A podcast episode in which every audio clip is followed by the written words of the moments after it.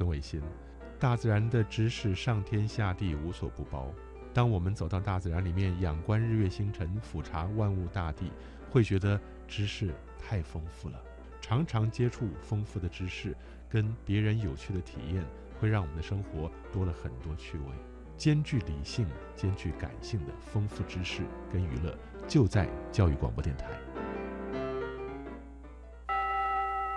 老师，政府说要推新南向，我们在学校有没有机会学新南向国家的语言啊？有哦，在一零八课纲里面，我们有新增七国新著名语言可以选择，从小就可以加入新南向政策哦。嗯，那我要怎么知道相关的资讯呢？教育部课程协作中心在每个月十号都会发行电子报，传递新课纲相关资讯，所以如果想知道内容的话，可以赶快去订阅。上网请搜寻教育部课程协作电子报。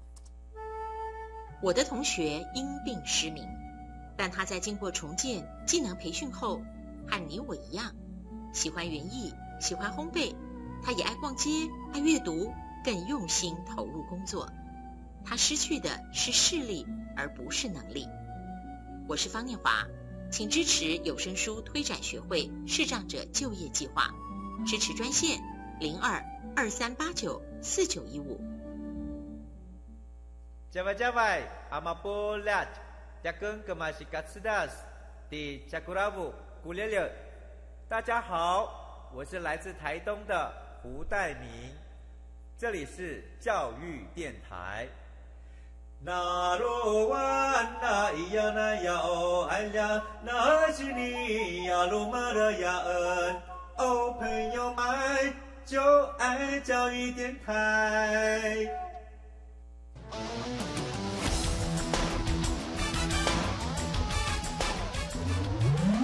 嘿，同学，你可知道你的突发灵感可不只是做梦，而是可以完成的梦想吗？日常小念头，未来有看头，就在这里，有同学们的观点与实作。每周一晚上十一点半，一起来收听端端主持《青春创学院》。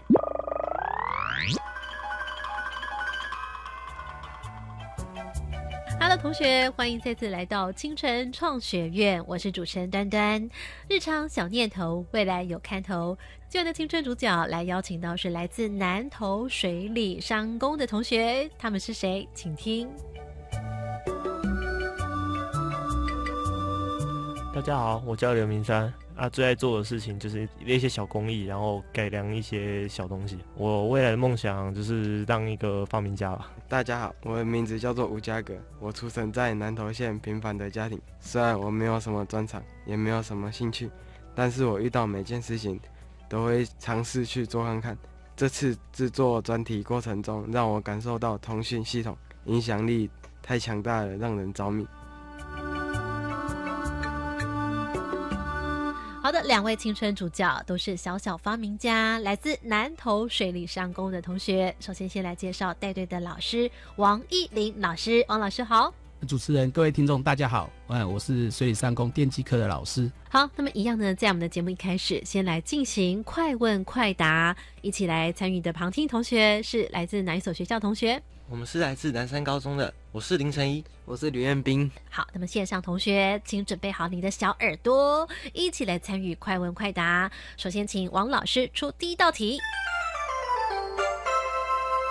第一题，倒车雷达常使用的感测器为下列何者？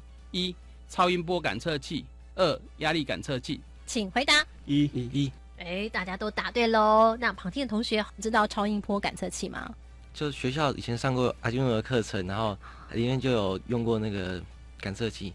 哦，所以有同学知道阿丁诺感测器喽。接下来我们请老师出下一道题目。下列何者不是 Arduino 单晶片主要的应用范围？一、作为电脑机体用；二、作为简易输出输入控制之微控器。好，Arduino 刚刚其实有讲过了哦，所以是一还是二呢？请回答。一。哎哎哎。答案应该是答案是一，因为 Arduino 单晶片大部分是作为简易输出输入控制之微控器，而不作为电脑机体使用。接下来呢，再出一道题目：蓝牙为何种技术标准？一、无线通讯；二、有线通讯。请回答。一全部答对啦。嗯，对。那么其实有同学就曾经在我们的 FB 上面说，那蓝牙跟 WiFi 有什么不同呢？呃，我我个人认为啊，最最大的它可能最大的不同就是那个它才能传输的东西比较少啊。如果是 WiFi 的话，它传输的那个资料比较多。那么我们的彦斌或者是陈怡呢？WiFi 哦，只要有网络，应该都可以来做一个传输的使用啊。嗯，那你觉得蓝牙是什么？蓝牙应该只有限定几个功能可以使用而已。好，所以我发现其实这道题目答案虽然很简单，但是解释起来就没有那么清楚了，对不对？可能请老师来帮我们解释一下呢。呃，蓝牙跟 WiFi 都是无线通讯的一种方式。一般来讲，啊、蓝牙的部分就是呃，比如说我们用蓝蓝牙喇叭，好，或者说你汽车的那种行动，呃，就是免磁听筒的电话，这些都是用蓝牙的方式来做传讯。那么 WiFi 它的传讯方式，它是透过基地台，哦，它的方式是不一样，它必须要有一个基地台，所以它也是一个传输方式。那现在新的科技还一个叫 LoRa，LoRa 它的传讯方式可以到三公里，所以呃，我们蓝牙一般来讲大概是三十公尺到一百公尺内的。那 LoRa 它现在已经传讯到三公里，那、现在是目前最新的科技。在刚刚题目当中呢，有一题呢是讲到倒车雷达常常使用的感测器是超音波感测器。我们可不可以请这个高手代表同学，你们可以解释一下什么是超音波感测器？它就有点像声呐，声呐是打到东西再反弹回来，它的距离还有它的时间，最后可以做可以算出它的它的时间打到反弹回来的时间，然后呢就它有一个公式，它可以算出来说哦，它距离是呃大概有多远，然后再把那个东西再显示到你的可能显示器上面，你就知道哦距离多远。好，所以呢就会让它发出鸣叫的声音出来，然后提醒驾驶人注意。今天节目中呢，跟大家介绍了这个智慧安全轮椅。我想请问两位同学哦，对于轮椅上面的装置，有没有觉得说，哎，如果今天跟科技结合的话，你们觉得可以做一些什么样的发明？有没有？呃，在遇到不平稳的时候，可以让它更加的平稳，那会更好。如果在想，如果用履带来表现的话，应该会平稳许多，只是它速度会有点慢。行走的当中是不是能够稳定这样子？那另外一位同学呢？当那个轮椅坐在轮椅上的那个人，他要上下的时候，有时有时就是因为他的膝盖不方便，或是哪里不方便，所以如果轮椅在上面用一个升降的一个机器，可以协助那个人他下轮椅，对于轮椅上的人，他可以方便许多。哎，这也蛮有道理的哈、两位旁听同学从使用者的便利性啊、哦、来提出一个观点的观察。嗯，那我们今天的主角他们又是怎么样的立场来设计出一线生机紧急的按钮呢？马上来揭晓。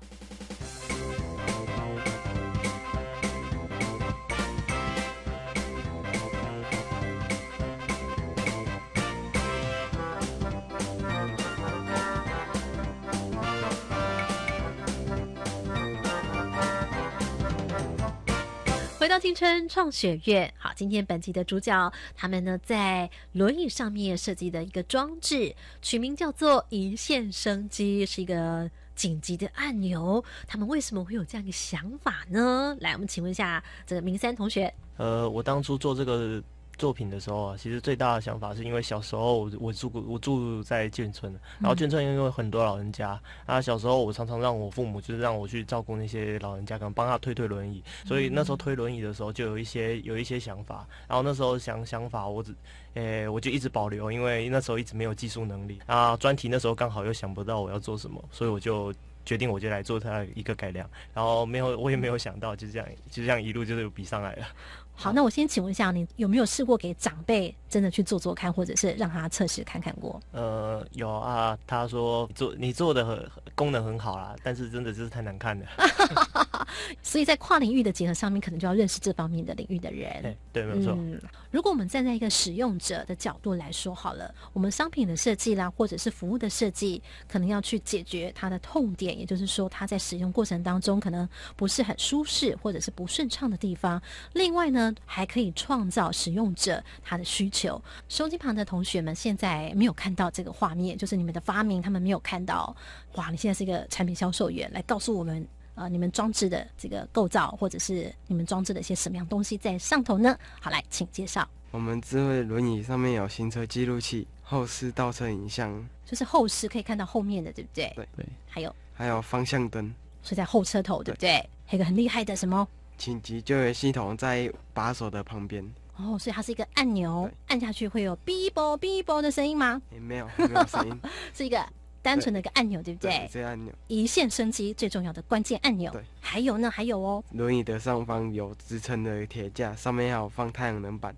哦，它可以伸缩，对不对？对，可以支撑什么呢？比如说太阳能板，还有倒车显示器、行车记录器。哎，不过这回好像还在你们设计的椅背上面有看到两个箭头，一个往左，一个往右，好像在打方向灯，是不是？方向灯它主要的主要的，我们的我当初会想到，就是因为它晚上的时候，老人家会很不自觉，他就是。就就是跑到那个路中央去，然后他有也不知道他要往左要往右，所以我们那也很也很无奈，就只能在后面后面就可能塞车在等他，所以而且再加上晚上那个视线又比较昏暗，然后那个所以我们就再加上那个方向灯，他至少他往左往右，我们知道他要干嘛。所以刚听到明生这样讲了之后，我们总结一下，比如说他就有这个及时通知的紧急按钮，对不对哦？然后另外呢，他有这个监控的记录，那就是透过。后视的倒车影像跟行车记录器，也可以透过方向灯啊来做提示，所以它是有开关的吗？还是怎么样来知道说，哎，它现在往左往右这样子？我们在那个轮椅的旁边的扶手前端，我们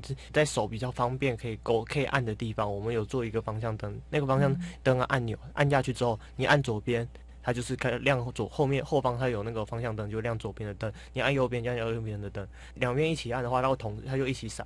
然后闪的时候，你我们就是哦，那可能后面的车就知道，可能它有发生什么事情。所以呢，整个感觉非常的人性化，对不对？都是站在这个使用者的需求上面。特别是刚刚我们所讲的这个紧急按钮。哦，一键求救系统，则是因因为我们那个之前在那个。呃，就是我之前在去医院的时候啦，医院的时候他们好小时候可能去医院的时候看到的，啊，曾经好像听人讲过说，如果说有人讲说，好像如果可以说就紧急救援，他就，因为他如果说可以按下去就知道他在哪里的话，那样会有多好。然后等到我现在，反正我想到，然后我们打电话去人家医院端问，人家说根本没有这种东西。那我想说，既然没有，那就做一个出来啊。那么你们还好像也结合了伸缩感，对不对？它上面有这个。太阳能板是不是？哎，对，那个太阳能板主要是要它供供电，因为不然的话，你要每天回去都要充电。对，我们白天不管那不管白天啊晚上啊，它都有电可以使用。那个太阳能板在白天的时候可以让它充电，因为老人家大部分都清晨四五点，可能五六点出去做那个运动，或晚上六七点的时候吃饱饭之后运动一下，再回去回家去睡觉。所以我们就有一个那个。太阳能的充电器，所以它一定要架着这个轮椅上面要有一个车棚这样子的一个造型，车棚也是有用的哦。那个车棚还有，因为我们的像是我以前照顾老人家的时候，他们坐在那个轮椅上面，常常只要外出，他们都要戴帽子。然后他就讲说，他眼睛看不就是太亮，他们受不了，那是青光眼。我就上面那个有一个棚子，它除了可以遮风避雨以外，它也可以那个就是降低它的光线，直射老人家的眼睛。了解哇，不管是长者啦，或者是使用轮椅者呢，各方面的需求想得非常的周到哦。如果线上同学有兴趣的话，应该这样一个系统，这样一个设计，必须要先背的知识是什么呢？基本概念，马上回来介绍。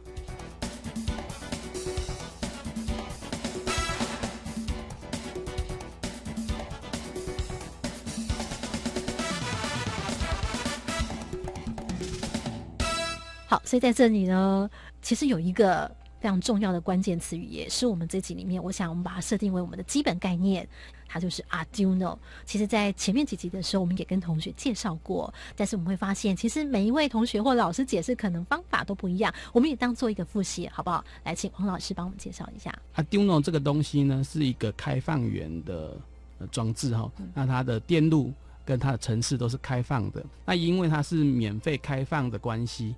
那所以呢，它大家的入门槛是非常低的哈。那以我们这个作品所使用的 Arduino 微控版的 Uno 版而言哈，它只要台币一百五十元就可以买到了啊。所以有很多的厂商都在做这一块的板子，那么它也有开发其他的板子啊，比如说 Max 版等等啊。所以这个 Arduino 的板子的制作是非常便宜的，在它的使用的呃编辑程式哈 Sketch。它是免费的，啊，所以大家在使用这一块板子的应用啊，它是非常门槛低的。那它的控制呢，上面又可以有非常多的呃输入输出的控制啊，包含我们的陀螺仪啊，我们压力感测、温度感测、湿度感测、WiFi、蓝牙等等。这也是在作品当中，因为它会连接了一些感测器，是不是？是，嗯，这些感测器呢，都可以让我们做一些呃，就是控制的使用啊，嗯所以在同学在使用上，它是一个非常好的开发元件。所以我想请问一下明山，所以这个 Arduino 对同学来说，是不是学生一般就都比较容易上手？它是一个晶片，是不是？哎，对，其实那个东西就是你只要大概知道它怎么弄，其实自每个人都做得出来啊。国中生其实就能学了。也有人称它是一个微处理器，也有人说是微控器，你们都怎么样解释呢？就我们就把它当做一个电脑的那个中处理中心吧。它可以连接各种呃。感测器。嗯，好，我们在这边稍微休息一会儿。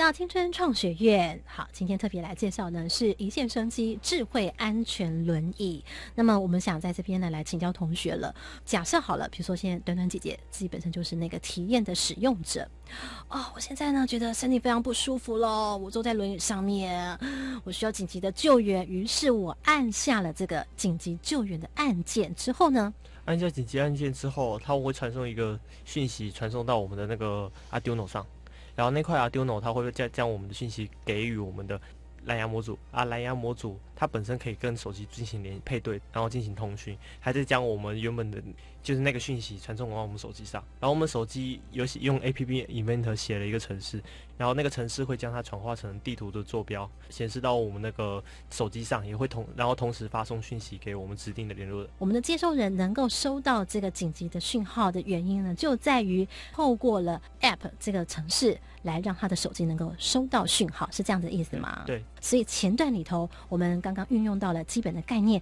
怎么样跟 Arduino 来做连接呢？刚刚我们讲到，当按下关键之后，这个讯号呢就会透过 Arduino 来做电路的启动。怎么说呢？就是你可以将我们的 Arduino 当做中央处理器，嗯我们接收到讯息以后，它就会将我们的讯息传送到我们的那个蓝牙模组。因为蓝牙为什么要透过蓝牙呢？不能直接呢？一定要透过蓝牙呢？因为 Arduino 本身它如果不装任何东西的话，它是没有办法进行跟手机进行连接的，连手机才有蓝牙模组，嗯它有蓝牙功能，所以我们就用蓝牙模组进行配对。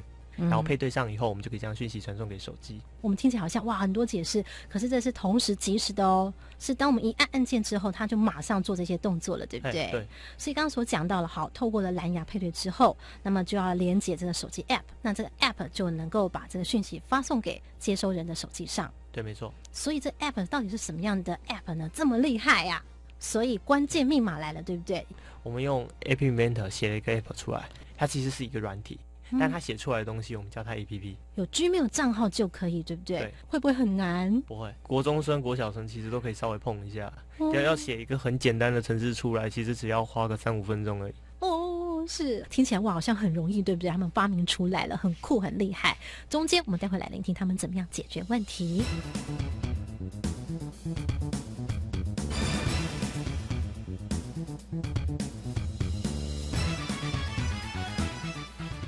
好，那么继续要来请线上同学注意喽，注意喽，拉长你的耳朵。到底我们这个按下紧急按钮之后，怎么样让使用者发生危急的状况的时候按下按钮，他的至亲的家人或他必须要通知的家人能够马上知道他在哪里呢？也就是说，他的手机上面要马上能够看到哦，他在哪个地方、哪个位置很清楚。怎么样办到的呢？来，请同学来帮我们做个解释。我像我的话，就是一直开着我的定位功能，嗯。然后我们我们手机我们就写成说，它接收到讯息的时候，那个城市启动，嗯，它会我们上面已经是已经先注记好我们要给哪些人指定的人了，嗯，然后呢，我们就可以将讯息就是按下去之后，他会帮我将经纬度传送给我指定的联络人，嗯，然后那些人在他自己的手机上直接点开，它是一个连接，那个连接点开之后就会显示到 Google 地图，然后就知道他现在人在哪里了。手机旁听朋友再一次告诉大家哦，刚刚明山解释这么一长串，其实呢，当我们按下按键的时候，接收人就在同步的时间就接收到了这个讯息了。你千万不要以为哈，讲了这么多，是不是还经过了三五分钟？并不是哦。那刚刚明山所讲的，咦，这中间好像有一个很厉害的转换哦，就特别提到了把这个经纬度转换成了地图，也就是图资。而不是只是看到经纬度，对不对？对没错看到经纬度就没有，嗯，到底在哪里还是不清楚。对，没错。要方便的哦，你就在哪个位置，也是我们平常日常生活用的 Google Map。对，嗯，好，好厉害。那现在同学们也大概知道了这个关键密码在哪里了。可这一路过程还是有让你有没有很头痛？有啊，就是程式写不出来啊，哦，程式写不出来，可是你不是很厉害吗？很厉害，还是有不会的。还是有不会，所以这 inventor 其实是你从头无中生有，然后去也不是无中生有，你从来没有接触过的，对不对没错那你怎么办到的呢？这中间的挫折是什么？就很简单，就是先知道它的最基本的那些，就是最基本的基础啊，然后剩下的就是东拼西凑啊，就是东挖一点，可能就是说我在爬文爬国外的网站，它那些有文件，或者说国内有些人会有些那些喜欢制造那些小东西的那些大师，他们会做一些一些小玩具，他们会公开他们自己自己制作的过程，还有他们那个那些就是程式，然后我们就这样子，我就东拼西凑，这样拼一个出来。哇，好，所以呢，这个关键密码，同学今天有没有呢掌握住？这个 app 真的是很厉害，透过这个手机哦。当我们讯号送出去的时候呢，手机也就是呢接收人会收到，不仅接收人，还有其实包括使用者他自己也会收到，他的手机也会收到，对不对？对对，没有错。所以透过这 inventor 所写的，它上面会出现什么呢？呃，这个 A P P 打开来以后，嗯它会显示出，它会显示是显示一个画面。那个画面它分成呃四个部分吧。嗯，它第一个部分就是你要你要将你自己的电话或者你指定的那些人的电话填到那个框框里面，栏位，对不对？那个栏位里面，然后它上面有一行粉红色的。嗯，当你那个连跟蓝牙配对完的时候，手机会进行定位，它定位好会将那个定位的那个经纬度显示在你的粉红色的蓝框框里面。嗯然后最上方有个 BT search，那个是指说它你要跟蓝牙配对，总要有个地方按按它按下去让它进行配对吧。所以我们就是最上方那个是进行配对用的。然后呢，在下方有一整块都是空白的，那个不是没有用。那个最大的用处，那个用处是在你按下去之后，它除了它就会将我现在在的位置，除了传给别人以外，自己也看得到我现在人在哪里。了解吗？同学们现在知道了说，哦，为什么会连上这个 Google Map？就是呢，同学他让这个经纬度透过这个 App 转成了能够连接上 Google Map。简单的讲，是不是这个样子？对，没有错。太棒了，太厉害了。那其实你在半夜里面都在想什么？到底为什么让你辗转难眠呢？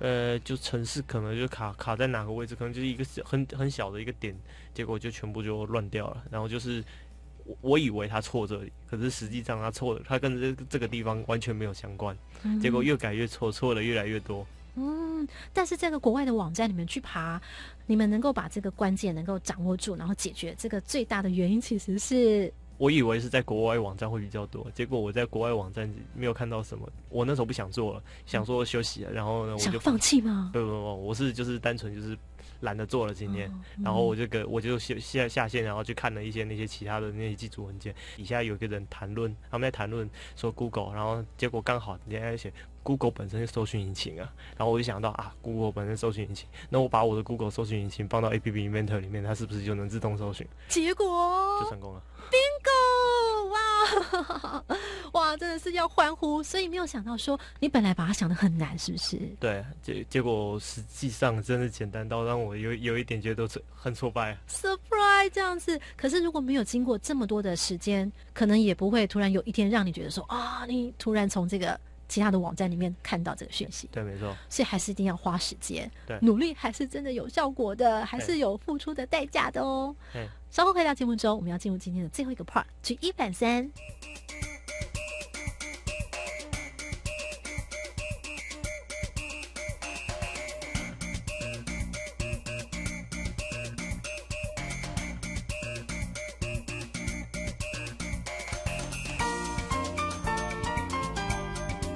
所以今天其实，在节目中我发现哦，这两位同学他们好像还蛮速配的，是不是呢？老师可不可以来解释一下？所以这两个组合好像是特别把他们凑起来的吗？还是怎么样呢？因为他们两个有不同特质啊，哈，意志对异不对？质性的一个组合。就价格来说的话，您刚刚所说它的结构比较专长的意思是什么？哦，像我们的车架哈，或者说有一些电路需要做这个焊接连接啊、嗯这方面，那价格它是蛮专长的。嗯，那明山哇，我感觉他写 app 很有心的，在这部分一直都很努力，还是感觉他在这部分好像比其他同学表现都还要更优秀吗？还是怎么样呢？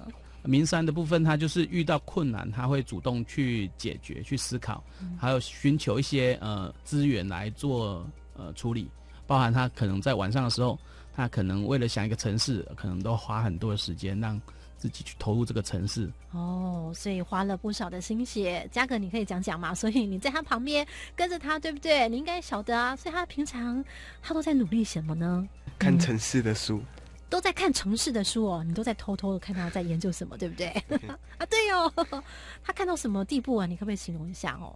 几乎都没下课，几乎都没下课，就这样子从头给他读到尾哦。啊，有没有吃饭呐？有啊，呃，有吃饭哦。感觉上明山应该呃常常会喝到鸡汤，不是吗？没有，我住学校，自己想办法。啊，住学校自己要照顾自己，对不对？对啊，没错。所以你会常常挑灯夜战，还是怎么样？啊，反正想有想到什么是好玩的，就是照着就半夜就起来弄啊。啊，没有想到就乖乖睡觉。所以我想象你的周围环境就是有一叠的那个城市的书，是不是？没有。办是怎么样？一台电脑。一台电脑。所以你都怎么样？你怎么去看这些资料？怎么去读呢？网络上，他有些人就会发明一些什么小东西啊，你反正就是看他那些城市码啊，而可能就是有一些人会做一些性质跟你现在做的东西很相似，你就把他的城市码载下来之后，自己就改良啊。哦，听起来很简单，可我发现你好像对生活里面的观察很有兴趣，对不对？你就会想到说，哎，怎么样解决生活的不方便性啊？因为我很懒啊。因为你很懒。手机旁的同学，应该很多人要举手。对我也很懒。重要的关键是说，你会想说，哎，那既然我很懒，那就怎么样？既然我很懒，就就就做一个能让我不懒的东西出来啊，能让我能让我懒的东西出来，可以让你做懒人的，对不对？对，这也是你的心愿嘛，对不对？对。哦，好，我们来听听看哦。所以他们在这个过程当中，这样的一个解决呢，还去查这个国外的网站。我们的这个价格呢，你又突破了些什么样的困难？有空间的限制。空间的限制，所以你要怎么样解决？你怎么样去突破？看到一个啊，回溯在当时的那个表情，你怎么露出了一个好像要唉声叹气的感觉呢？就一直重做啊！就组长又说这个不行，又要重来，一直重来，一直重做。组长说一直要重做。对。组长是谁？明 山。那就是明山哦。怎样重做？为什么一定要重做？是不是他要求太完美，还是怎么样？对，要求太完美。啊，这话，明山自己讲一下来。今天让你有个时间，好好的，嗯，没有办法，他做出来的东西就跟我想的不一样啊，只好让他重来啊。啊，你就自己做就好了，没空啊。所以你其实需要一个得力助手，对不对？哎，对。哦，那有他的差别在哪里？我我至少可以当老板啊，是不是嘛？还是很重要的哦。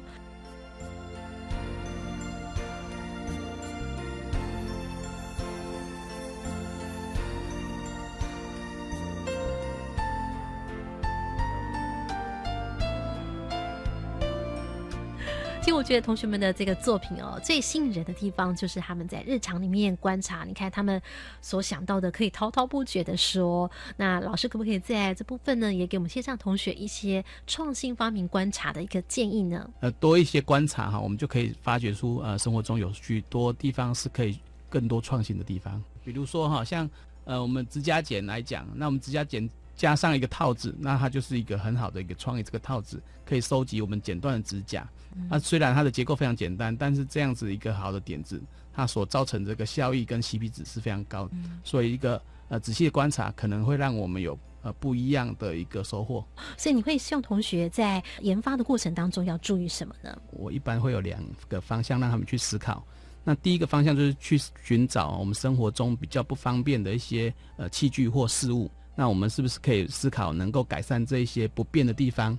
那另外一个就是我们将生活中哈的一些器具跟事物做一些组合，做一些加跟减的动作，啊，比如说我们手机啊，它就是一个多功能的组合，嗯，啊，它除了传统的电话功能之外，它还可以做照相，那也可以上网，然后呢，也可以当多媒体使用。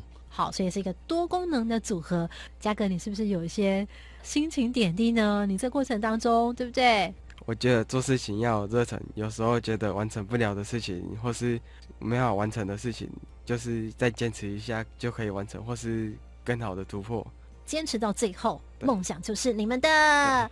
在节目中再次的感谢同学老师们，跟大家说拜拜，拜拜。好。那么也非常欢迎大家来参考粉丝团的专业关键字“端端主持人”或者是教育电台的粉丝专业。别忘喽，在每个礼拜一晚上十一点半，端端的青春创学院等着大家。我们下回见喽，拜拜。